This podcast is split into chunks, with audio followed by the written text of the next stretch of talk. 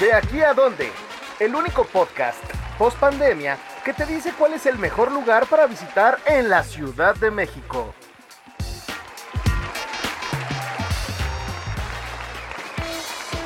Hola amigos, bienvenidos a De aquí a dónde, el podcast de dónde ir, en el que les damos las mejores recomendaciones de restaurantes, bares, ferias, bazares, museos y prácticamente todas las actividades que deben de hacer en la Ciudad de México para disfrutar al máximo de esta gran, gran, gran ciudad. Me da mucho gusto saludarlos. Yo soy Alejandra Villegas, la editora web de la revista, y estoy justo con Josué Corro. Hola Josué, ¿cómo estás?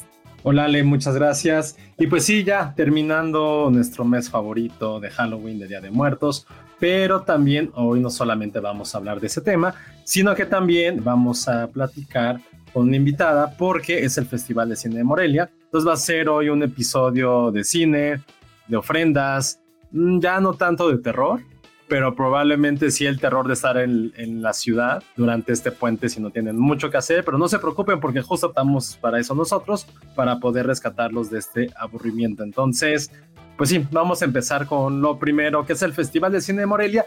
Y hoy nos acompaña Daniela Tapia, que es nuestra editora de entretenimiento. Hola Dani. Hola Josué, hola Ale, ¿cómo están? Bien, muchas gracias por acompañarnos. Ya creo que eras la única del equipo que faltaba por estrenarse en el podcast. Nos da mucho gusto que estés aquí con nosotros. Y justo para platicar del Festival de Cine de Morelia, que es el más importante de nuestro país, me atrevo a decir, bueno, ustedes son los expertos en cine, podrán desmentirme si digo alguna tontería, ¿no? Sí, Ale, no te preocupes, no, no te equivocado por ahora, pero sí, ya el festival inicia este 27, mañana ya es el inicio del festival y va a terminar el primero de noviembre y vamos a iniciar con la función inaugural que va a ser Annette. Me parece que va a estar Leos Carax presente y va a haber una retrospectiva de su obra. Qué emoción, la verdad tengo muchas ganas de ver a Annette, por el elenco sobre todo. Sale Adam Driver, nuestro amor, Man Crush de Josué. Si lo quieres ver seguramente por la trama, ¿no?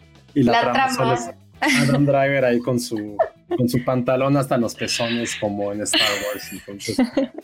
No, pero esta película de inauguración justo va a estar Leo Carax, uno de los eh, directores franceses más relevantes de, de, los últimos 30 años, siempre lo que ha intentado hacer el festival y ahorita qué bueno que ya regresó, porque si recuerdan el año pasado, si bien también había funciones en Morelia, lo principal fue la parte virtual, que también platicaremos de eso, eso es lo interesante de este año, que ya creo que el 90% de la programación se va a ver en, Morelia, va a estar las sedes habituales, abrieron otro cine también en el centro, entonces creo que va, va a regresar con mucha fuerza. También la, la, cartelera o más bien la curaduría del festival también está de locura, ¿no? Entonces creo que va a estar bien, bien interesante. Y justo para la gente que quiere al festival, si se está convenciendo ahorita, trate primero de checar si hay todavía cuartos de hotel porque se acabaron hace, hace buen rato, están en el centro evidentemente, hay otros este, en las colonias cercanas, entonces tampoco se preocupen por eso, nada más chequenlo bien, pero para todos aquellos que no puedan ir al festival, no se sientan seguros o lo quieren ver en línea, ¿qué películas van a poder ver desde su casa, Dani? Eh, me parece que van a estar proyectando en el canal 22 y Cinepolis Click y también Filmin Latino. Me parece que va a estar Nudo Mixteco, El Hoyo en la Cerca también va a estar la selección de cortometraje mexicano en selección en línea del Festival Internacional de Cine de Morelia.com y también se va a proyectar en Filming Latino. Suena bastante bien, pero me gustaría que ustedes nos contaran cuáles son las películas más atractivas del festival que podremos ver seguro en unos meses aquí en la ciudad o también si va a venir esta selección como de lo mejor de Morelia en la Ciudad de México. Qué bueno que lo preguntas porque no va a haber en esta edición. No va a haber lo mejor del FI Convención de México. Está un poquito triste que eso no ocurra, pero también digo, por tiempos pandémicos sí tienen que, reservar ciertas funciones. Eh, pero creo que realmente lo, que está padre del festival son las funciones internacionales. O sea, del cine mexicano va a estar la competencia de documental, cortometraje, largometraje, lo, las fuertes. Entonces, bueno, las que siempre ha caracterizado al Festival de, de Morelia eh, hay, muchísimas, hay muchísimas películas. También lo, que está padre es que más de la mitad de las películas que entraron como mexicanas son dirigidas por mujeres. Es algo que el festival había buscado, que se está logrando. También hay un ciclo de cine de creadores indígenas, también eso está también súper, súper interesante. Y yo en particular la que más quiero ver del festival, evidentemente es French Dispatch, la nueva película de Wes Anderson, pero hay otra que todavía me muero más por ver, que se llama La mano de Dios, que es de Paolo Sorrentino, un director italiano, una película que está basada en sus vivencias adolescentes. Sí tiene que ver un poquito con Maradona en el sentido de porque pues, él es fan de Napoli y vive en Nápoles, pero la película creo que es de esos trailers que a diferencia de muchísimas películas de Hollywood, te transmite como la sensación de querer verlo en ese momento, te, te está llevando como a contar otra historia, te sumerge en ella aunque no la hayas visto, entonces creo que esa película a mí en lo particular sí me tiene así como 100% ya eh, con el boleto en la mano y ver qué va a ofrecer este director ahora, ¿no? Después de haber ganado el Oscar como mejor película extranjera con la grande belleza. Suena muy bien. Me muero por ver esa de Sorrentino, también por la de Wes Anderson. La verdad, ya, ya estamos este, muy entusiasmados por poder ver Friends Dispatch. Ha tenido muy buenos comentarios en los festivales de cine donde ya se presentó. Pero hablando como de las propuestas mexicanas, Dani, ¿tú cuál dirías que es la película más esperada pues yo no puedo hablar por todos, pero sí voy a hablar por mí. La verdad es que yo, a mí me gusta mucho el cine mexicano y la verdad la película que yo estoy esperando más para ver es Nudo Mixteco de Ángeles Cruz. Ella es una directora y actriz oaxaqueña que está presentando su largometraje, su ópera prima como largometraje. Ella tenía ella varios trabajos de cortometraje, entonces este va a ser su debut en el largometraje. Entonces esa yo podría decir que es una de las que más espero ver. También otra que vi y me gustó mucho fue El hoyo en la cerca de Joaquín del Paso. Me parece una película que tiene una muy buena crítica eh, social a la religión, eh, también un poco al racismo y a la homofobia. Entonces creo que, creo que es una película a la que hay que que poner atención de esta selección de largometrajes mexicanos. También me parece que van a estar proyectándose Noche de Fuego, La Civil y Sundown se van a presentar en el festival también. Entonces también los que no hayan tenido la oportunidad de ver Noche de Fuego, que ya salió en los cines hace algún tiempo, pues van a poder verla en, Morelia. Y también La Civil, eh, La Civil va a tener su premier aquí en Morelia. Súper, esa es de las más esperados. Sabemos que por la comunidad donde ir es de las que ha provocado más interés, ¿no? Desde, desde pues las presentaciones que también tuvo en los festivales de, de, verano. Entonces ya los invitamos a que por favor nos sigan en redes sociales. Tanto Josué como Dani van a estar subiendo ahí la cobertura minuto a minuto de lo que está pasando en el Festival de Cine de Morelia. ¿Cierto? Sí, pueden seguirnos en, las redes de Donde Ir. Vamos a estar haciendo la cobertura en TikTok, Instagram y Twitter eh, de las entrevistas, las alfombras rojas, las reseñas, dónde comer en Morelia también. Entonces ahí revisen nuestras redes y ya, ya después cuando regresemos de la ciudad, bueno, más bien cuando regresemos a la ciudad, haremos el especial de todo lo que vivimos. Entonces ahí va a haber un pequeño resumen para que sobre todo sepan qué películas tienen que ya empezar a poner en su agenda. También les, diremos cuándo se van a estrenar, entonces ahí estén pendientes de toda esta información. Súper, pues de Morelia bueno, en Morelia, en todo Michoacán, también es un estado en el que el Día de Muertos es súper relevante, ¿no? Todo lo que pasa en Pátzcuaro, estas tradiciones tan bonitas. Pero aprovechando este puente que mencionabas, José, que a muchos les van a dar el primero y 2 de noviembre, pues vamos a platicarles un poco de las actividades para celebrar Día de Muertos que va a haber aquí en la Ciudad de México, ¿no? Y nos han llegado muchos mensajes a las redes de dónde ir, de las ofrendas, ¿no? Quieren saber cuáles son las ofrendas que nosotros recomendamos visitar. Entonces creo que la primera que yo diría que es imperdible pues es la mega ofrenda del Zócalo. Por dos cuestiones. La primera pues porque como saben el, año pasado no hubo o no hubo a la magnitud de la que estamos acostumbrados por todo lo de la pandemia. Entonces ahora sí va a haber por fin mega ofrenda en el Zócalo. Y creo que lo que es muy interesante es que va a ser como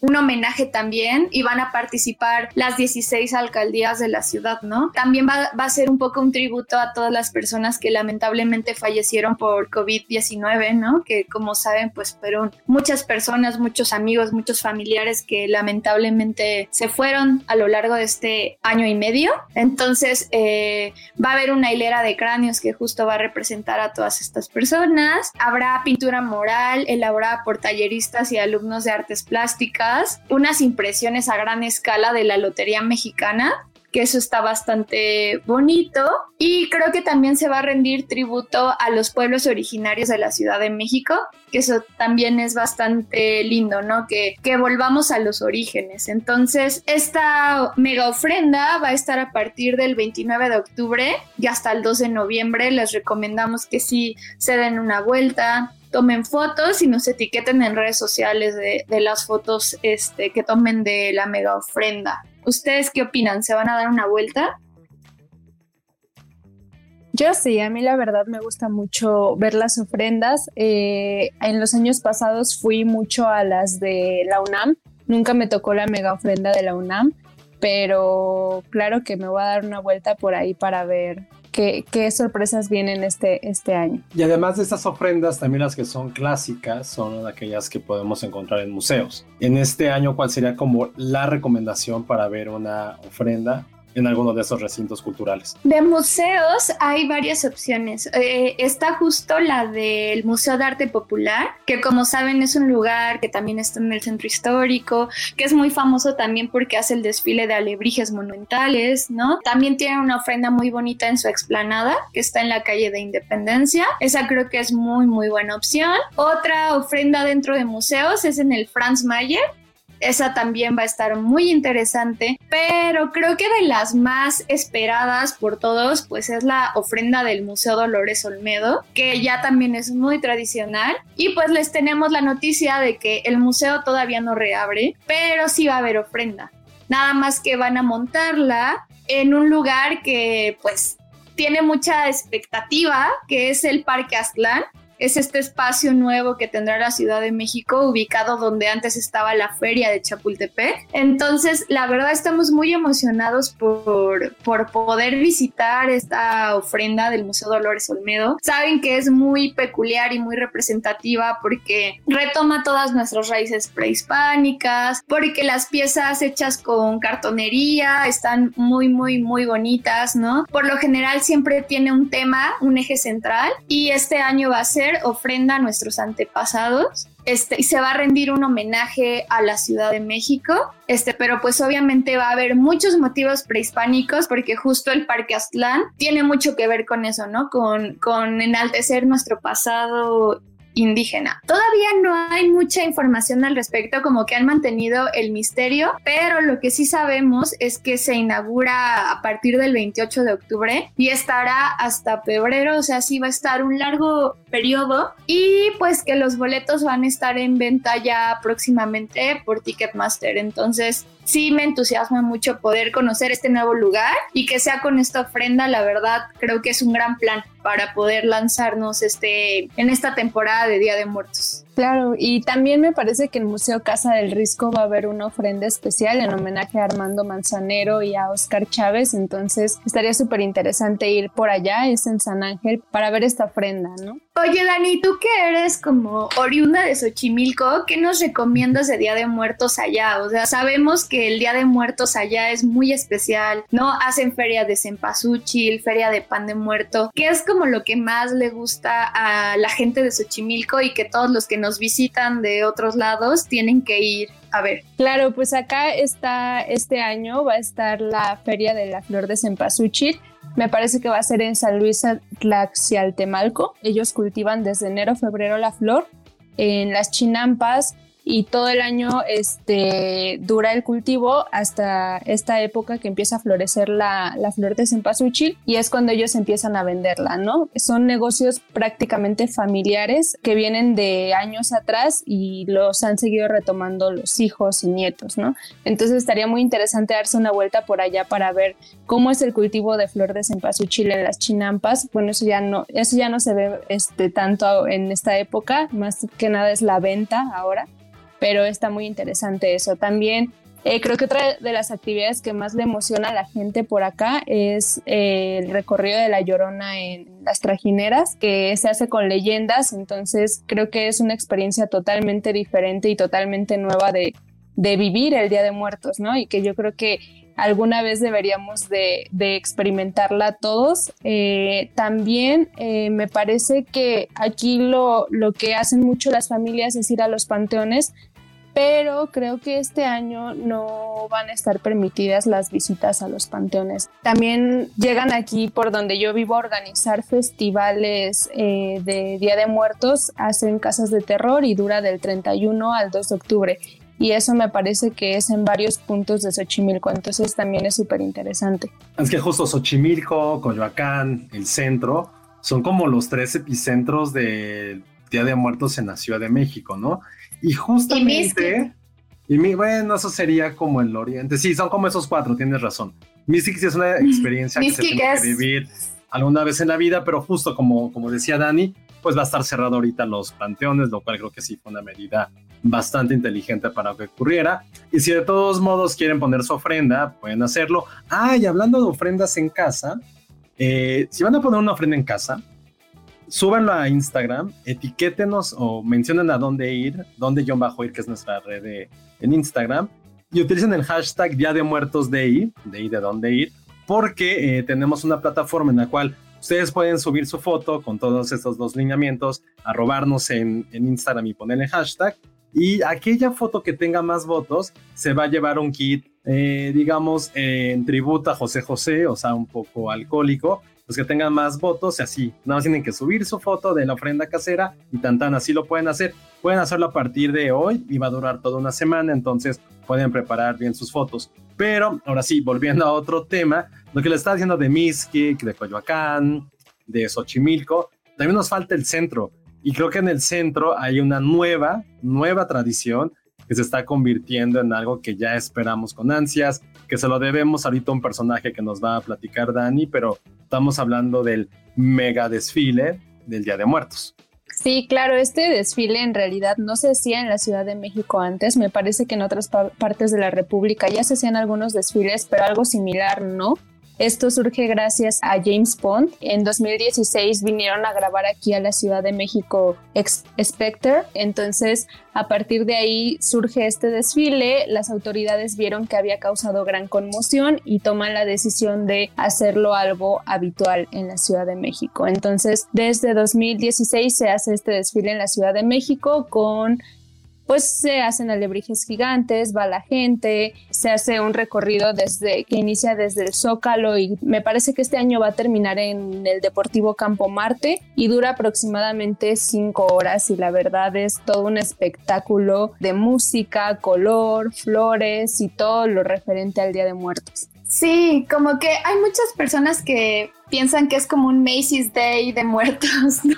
Porque un poco surgió así la idea. Creo que al final ya los habitantes de la ciudad lo hemos abrazado porque también es una forma de un poco el efecto Coco, que igual Josué se enoja por esto, pero sí, ¿no? De que a raíz de la película Coco todo el mundo volteó a ver Día de Muertos, ¿no? Y a querer abrazar esta tradición muy mexicana y adaptarla ya. Y pues el desfile también es una forma de, de que se muestre el trabajo de muchos artesanos, ¿no? Muchos que se dedican a hacer cartonería, textiles, hacen estas adaptaciones de elementos prehispánicos, ¿no? De, del Mictlán, te van narrando historias, entonces creo que está muy padre que también como las nuevas generaciones tengan ahora una nueva tradición, ¿no? Que, que puedan ellos eh, mostrar al mundo y que puedan también asistir y verla, justo como decías Dani, para que se guarde la sana distancia y evitar aglomeraciones, este año va a ser el desfile más largo que,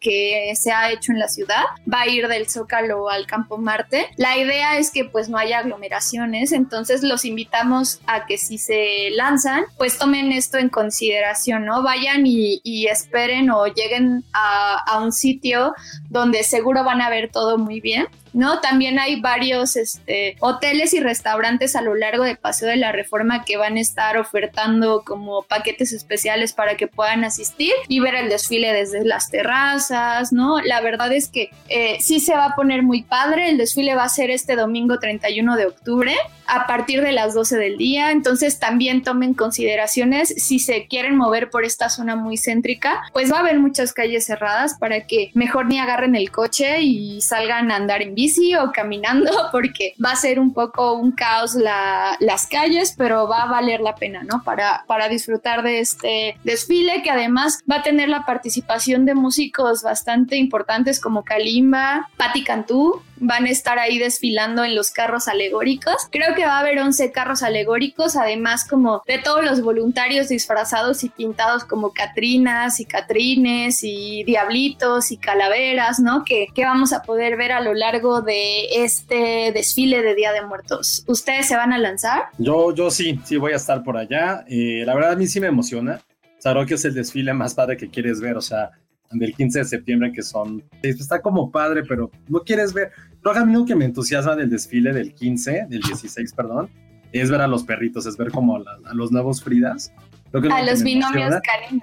Y la neta sí, cuando pasan los helicópteros y los aviones, pues sí también, pero hay cosas que no. Y ese en cambio sí está bien divertido, entonces para mí, gracias James Bond, tienes todos mis votos. Y hablando justo de lo que decía, sale de esta como del efecto coco, también lo que hemos visto es que ya hay cervezas de Día de Muerto, como una que tienes en Pasuchil, ya hay ropa dedicada a Día de Muerto, ya hay, por ejemplo, tenis dedicados a Día de Muerto. Entonces, ya se volvió algo como común, pero siempre está padre ver cómo le dan la vuelta, cómo artistas intervienen ciertas marcas. Entonces, más allá de verlo como algo comercial, es algo como de abrazar nuestra herencia y ver cómo ya está siendo pues casi casi como ya es otra parte que también le exportamos al mundo, ¿no? Culturalmente. Entonces, creo que si lo vemos así, la verdad, a mí sí sí disfruto mucho esta época. Y la verdad, yo sí también disfruto cuando se junta también con Halloween, ¿no? Entonces, como que le juegas a las dos ligas. Tienes como los primeros días un poquito anglosajón, y después vienes otra vez a México y te pones bien Mictlán. Entonces, creo que las dos cosas me gustan mucho. Entonces, ahí también chequen en dónde ir todo lo que hemos publicado acerca de, diferentes marcas, de diferentes cosas de ropa que, que son que aluden directamente a Día de Muertos. Y también creo que eso está, está, está padre. Entonces, ya saben, va a ser el 31 de octubre, este domingo, el desfile.